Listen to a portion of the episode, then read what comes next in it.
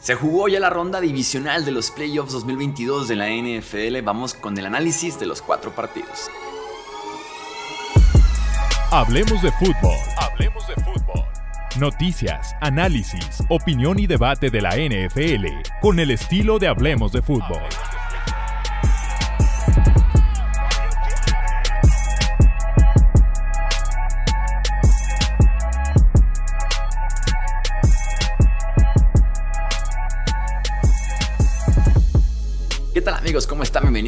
Más del podcast Hablemos de Fútbol. Yo soy Jesús Sánchez.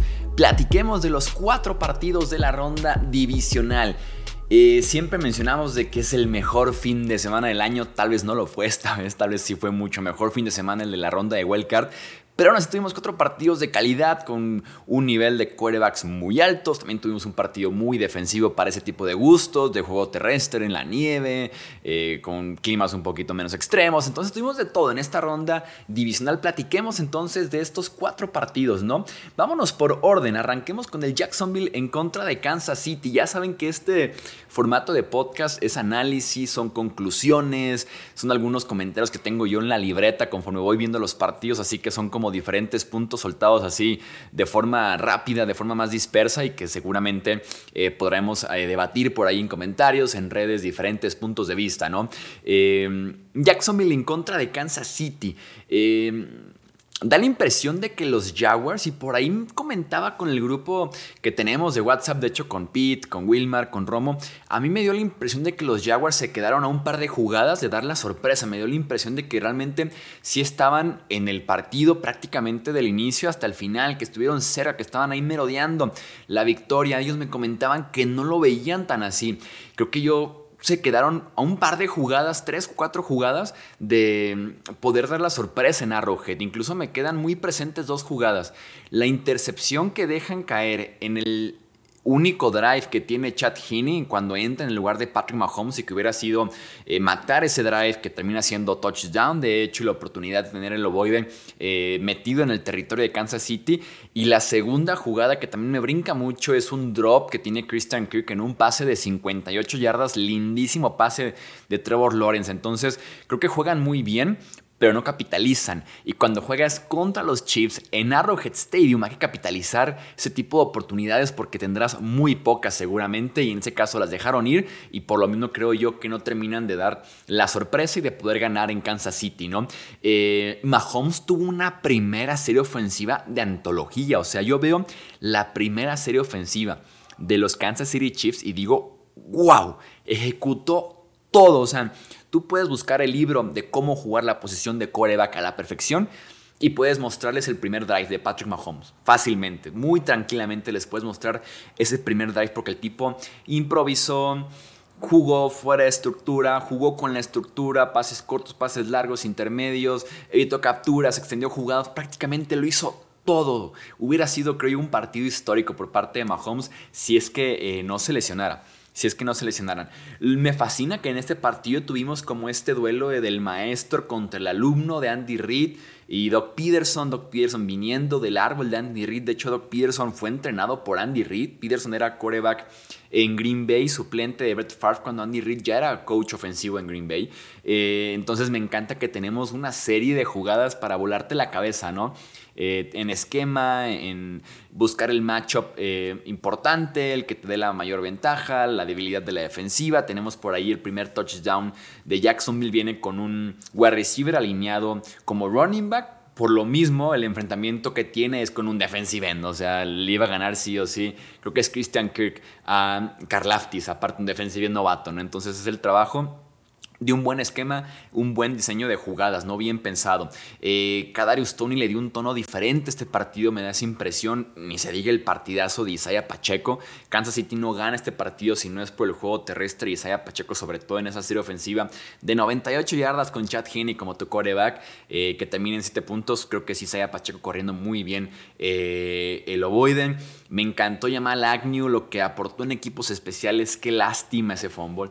Hablando de jugadas claves, hablando de oportunidades que dejaron ir, ese fumble ponía a los Jaguars, creo yo, con la oportunidad perfecta de acercarse en el marcador, pero en, lo anímico, quién sabe qué hubiera pasado si hacían touchdown en esa serie ofensiva. Y es un fumble súper costoso de Agnew a punto de anotar 2-3 yardas de la zona anotación, el bajón anímico, porque la siguiente serie de hecho es intercepción. Entonces viene con una serie de cosas ese fumble que termina destrozando ya las oportunidades de los Jaguars. Aparte de que los Jaguars, digo, también oportunidades que dejan ir, pero también ayúdate tú mismo, ¿no? O sea, la mala suerte está bien, pero también ayúdate tú mismo cubriendo a Travis Kelsey.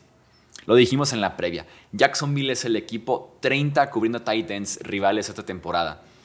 Y el tipo, al medio tiempo, Travis Kelsey tenía ya 10 recepciones. Y tuvo, eh, si mal no recuerdo, dos touchdowns. Y tuvo 14 recepciones al final del partido. O sea, ayúdate y ponle un doble equipo a Travis Kelsey, ¿no? O sea, ponle un safety porque claramente no funcionó cubrirlo con linebackers o ponle un esquinero incluso, como lo hacía Belichick en su momento. Entonces, tampoco se ayudó mucho en ese sentido Jacksonville cubriendo a Travis Kelsey. Eh, buenos blitzes de Kansas City a la defensiva. Me encanta en ese sentido la agresividad de Steve Spagnuolo. El tipo es de decir, vivo y muero con el blitz. Frank Clark tuvo un buen partido también en ese sentido. Eh, creo que es el inicio de esta buena eh, etapa que podría tener Jacksonville con la juventud de Trevor Lawrence y el talento puro y el esquema y el trabajo que puede hacer como coach Doc Peterson. Eh, me encanta también que tuvo un gran partido Harrison Butker, el pateador de los Kansas City Chiefs, que había tenido una temporada un poquito inconsistente y el tipo se manda dos goles de campo de 50 yardas, los puntos extra, en la patada en la que Jamal Agnew está a punto de anotar el touchdown, Butker es quien lo taclea, entonces como que en ese sentido te deja una sensación de tranquilidad ver a tu pateador retomando un gran nivel justo en los playoffs después de venir de una temporada regular un poquito inconsistente. Sobre el tobillo de Patrick Mahomes, vamos viendo. Tiene pinta de que va a jugar. Él lo dice, Andy Reid lo dice. Aquí el tema es que no va a estar al 100%. No le va a ayudar, creo yo, la semana de entrenamientos. ¿Por qué? Porque también una cosa es seguir jugando en ese partido con el frío, con la adrenalina, con vendas, seguramente una inyección y ponte a jugar. No le ayuda en ese sentido que ya te enfrías, que viene otro partido, que es volver a entrar en ritmo. Creo que tampoco le ayuda jugar en pasto natural como va a ser en Kansas City, muy probablemente muy flojo el pasto, tal vez con nieve, tal vez lloviendo, no le ayuda para nada en el tobillo a Patrick Mahomes. Un esguince es un esguince y el tipo depende de su movilidad, aunque partidos como esos en los que sigue jugando con toda la lesión y que lo hace un nivel alto, pues solamente es engrandecer la leyenda de Patrick Mahomes y como yo lo decía en Twitter, ¿no? El mejor quarterback del planeta el mejor quarterback del mundo. Eh, insisto, si no se lesiona, quién sabe qué partido hubiéramos visto de Mahomes, porque su primera serie ofensiva fue del, librito, de manual para jugar la posición de quarterback. Platiquemos entonces después del segundo partido del sábado, la victoria de los Eagles en contra de los Giants. Eh, fans de Philly pueden descansar, pueden estar tranquilos porque Jalen Hurts se volvió a ver cómodo se volvió a ver sano, se volvió a ver peligroso. Eh, apenas lanzó para 154 yardas, pero cada pase preciso, cada pase lo completó. Dos anotaciones, también corrió, se protegió mientras corría, tuvo su touchdown también terrestre. Eh, entonces el tipo va a llegar sano, con confianza, con ritmo otra vez a la final de conferencia. Muchas armas para la defensiva de Nueva York. Nueva York lo que aplicó en la ronda de Wild Card fue ponerle a Dory Jackson, a Justin Jefferson, doble equipo, todo el tiempo con un safety arriba de él y listo, ¿no? Mátame con alguien más. Y Kirk Cousins batalló, sobre todo con TJ Hawkinson, lo intentó, pero no hubo alguien que levantara la mano del todo, ¿no? Sin Justin Jefferson ahí. ¿Qué pasa con Filadelfia? Que Giants aplica el me cubro a AJ Brown con a Dory Jackson, ah, pues llega Devonta Smith, ¿no? Y en la primera serie 40 yardas. Te cuidas de Devonta Smith, ok, llega Dallas Weather con su touchdown. Entonces, demasiadas, demasiadas series, eh, perdón, demasiadas armas ofensivas de Filadelfia en un plantel corto de talento. Hay una diferencia abismal de talento entre el plantel de Giants y el plantel de Eagles. Eh, el trabajo de la línea ofensiva de Filadelfia. Eh, de las cartas fuertes o la mayor carta que tiene Nueva York a la defensiva es su línea. Lo que te pueda generar Dexter Lawrence, el tipo que fue All Pro, Leonard Williams, que tuvo unos buenos playoffs, eh, Kayvon Thibodeau, el novato top 5 o top 6 creo que fue del draft, y en este caso no aparecieron. ¿Por qué? Porque Lane Johnson, el tackle derecho de Filadelfia, regresa a la alineación y el tipo juega muy bien. Jason Kelsey, ni mencionamos a Dexter Lawrence, el, defensive tackle All Pro este año, porque Jason Kelsey, veterano, tal vez futuro, futuro eh, Hall of Famer, tiene un partidazo también, ¿no? O sea, un, que ha visto mil batallas diferentes y que tuvo una gran batalla contra Dexter Lawrence y que la ganó sin duda alguna. Y por lo mismo, Filadelfia corre para casi 300 yardas, 268 yardas en específico, ¿no? El trabajo de la línea ofensiva en el interior y los tackles fue brutal y que puede ser la mejor unidad porque tomamos en cuenta el talento, la veteranía, la química con la que ya se conocen prácticamente los cinco. Entonces es realmente brutal y con esa inofensiva es hasta fácil poder correr el ovoide, poder jugar coreback, ¿no? Eh, pasemos al otro costado, cuando Nueva York atacaba, ¿no? Daniel Jones batalló, fue mucho rival para Daniel Jones. Eh, fue mucho escenario. Eh, para Nueva York es muy complicado ponerse abajo en el marcador porque no tiene el punch para poder venir de atrás, creo yo.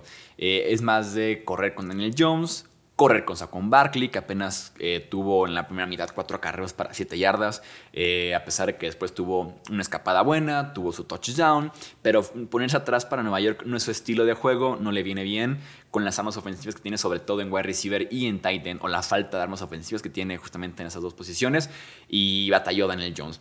Yo aún así, sigo diciendo, este año Daniel Jones se graduó, mostró la suficiente mejora, tanto para estar cómodo como para creer que incluso puede seguir mejorando con Brian Dable como tu head coach, como para poder darle un nuevo contrato. Yo me siento cómodo extendiendo a Daniel Jones a un precio no llega a los 40 ni 35, el rango de los 25 a los 32 tal vez, dos, tres temporadas solamente, pero creo que existe un interés muy alto por parte de los Giants de poder extender este año, este off-season a Jones porque se va a convertir en agente libre. Y hablando justamente de agentes libres, uno que fue agente libre la temporada anterior y que fue una gran adquisición por parte de Filadelfia, Jason Reddick. Jason Reddick, el pass rusher que también fue el pro este año en la NFL, tuvo una captura y media, tuvo otras tres presiones al coreback y el tipo estuvo por todo el campo y ha sido una gran, gran firma para Filadelfia este año y que también ya se hizo presente en la postemporada. Un tipo sumamente infravalorado, Jason Reddick. Pasemos al domingo. Pasemos al domingo y la victoria de los Bengals en Buffalo en contra de los Bills. Madre mía, Joe Burrow. No tendrá los números más espectaculares, pero si, si vieron el partido, Joe Burrow estuvo en su punto. Joe Burrow estuvo finito. Sacó el balón muy rápido. Fueron solamente eh, 2.5 segundos que sostuvo el balón en promedio Joe Burrow para evitar que la presión llegara, para evitar que expusieran a su línea ofensiva parchada en este partido. Entonces Joe Burrow simplemente se, dedicó a abrir la formación y a repartir el pan. A repartir el pan tuvo sus respectivos dos touchdowns, le quitan un touchdown a Yamar Chase, que entiendo que la regla estuvo bien aplicada, no era touchdown de Yamar Chase, pero como me escribieron en Twitter de que, o sea, ¿qué tienes que hacer? Llevarte el balón literalmente a la banca, sentarte con él firmarlo y ahora sí es recepción. O sea, sí es un proceso muy largo, aunque insisto, la regla estuvo bien aplicada, porque cada vez que el receptor pierde el control y lo retoma, tiene que volver a poner los dos pies o la rodilla, ¿no? Entonces, Jamar Chase por ahí tiene el balón, lo pierde, lo recupera, lo vuelve a perder y lo recupera ya que está fuera. Entonces, está bien aplicado, pero sí es una tontería, es una exageración esa regla de la recepción. Eh, me encantó, me encantó que Cincinnati encontró las formas de montar series ofensivas largas y que Buffalo no pudo ajustar nunca en el partido. ¿Por qué? Porque en la primera serie ofensiva Cincinnati, formación escopeta, cuatro wide receivers o tres wide receivers y el Titan, repartí el balón por aire, ¿no? Viene la segunda serie ofensiva y te mato con Joe Mixon. Viene la tercera serie ofensiva y pases cortos con Samaje Pirine. Viene la cuarta serie ofensiva y reaparece Jamar Chase o aparece T. Higgins. Entonces, eh, eh, perdón, Cincinnati tuvo muchas alternativas, atacó de formas diferentes, mantuvo todo el tiempo a Buffalo pensando qué sigue, qué viene después y nunca encontraron la respuesta. Esa defensiva de Buffalo que es muy cuestionable. Yo decía en el papel se ve muy bien en talento, en números, pero realmente en la ejecución no es tan buena esa defensiva de los Bills, o es muy de rachas y viene una racha negativa en ese sentido y Buffalo, perdón, Cincinnati lo aprovechó. La defensiva de Buffalo había sido buena en contra del juego terrestre, Joe Mixon los hizo pedazos con 5 yardas por acarreo, tuvo también su touchdown y también mencionar la línea ofensiva. Joe Mixon promedió 2.6 yardas por acarreo antes del primer contacto, o sea, Joe Mixon ya había conseguido casi 3 yardas cuando llegó el primer defensivo de los Bills. Trabajazo de la línea ofensiva. Eh, otra temporada decepcionante en ese sentido para Buffalo, porque Buffalo estaba ya en plan Super Bowl or Bust. Lo estaba desde la temporada, creo yo, antepasada. Pierden en contra de Kansas City en la final de conferencia. La temporada pasada pierden en tiempo extra por la regla esta en la que nunca tocan el ovoide, ¿no? Y ahora en casa pierden desde la ronda divisional este, en contra de los Bengals. En casa, en la nieve eh, y demás, ¿no? Eh, entonces se debe considerar una excepción la temporada de Buffalo. Como decía George Allen, el mismo George Allen decía, si no es Super Bowl, la temporada no contó, la temporada se nos olvida, la temporada fue tirada a la basura básicamente, ¿no? Y creo que sí podemos decir decepcionante porque el ataque estuvo nulificado por esa defensiva de Cincinnati, que generó mucha presión. La línea ofensiva de Buffalo creo que fue la peor unidad en este partido por la presión que le hicieron a George Allen y después los defensivos secundarios de los Bengals levantando la mano. Eli Apple, quedó borrado eh, Gabriel Davis, Stephon tuvo muy poco. Eh, los novatos de los Bengals, Cam Taylor Reed haciendo una muy buena jugada sobre Davis eh, en el partido. Daxton Hill cubriendo a Dawson Knox. Entonces, un partido decepcionante por parte de la ofensiva de los Bills, pero también destacar mucho el partido defensivo de los Bengals. Y ya para cerrar, tenemos el partido entre Dallas y San Francisco, ¿no? El estelar en la conferencia nacional por por renombres, por jugadores, por las franquicias, dueños y demás, ¿no? Y los Cowboys, pues ya lo decía en otro video que subimos al canal del podcast, eh, un final de tragicomedia, que es básicamente la ley ya para los Cowboys. Dak Prescott es el principal y diría que hasta el único responsable, o de verdad que la responsabilidad al 99% de la derrota de estos Cowboys. Dos intercepciones que fueron totalmente su culpa, que no puedes quitarle ningún tipo de culpa por las dos intercepciones y le perdonan fácil otras dos. Otras dos que también debió, haber sido, debió haber sido interceptado. En pases verticales fue un desastre. Intentó pocos pases verticales, me acuerdo solamente de tres de más de 30, 40 yardas.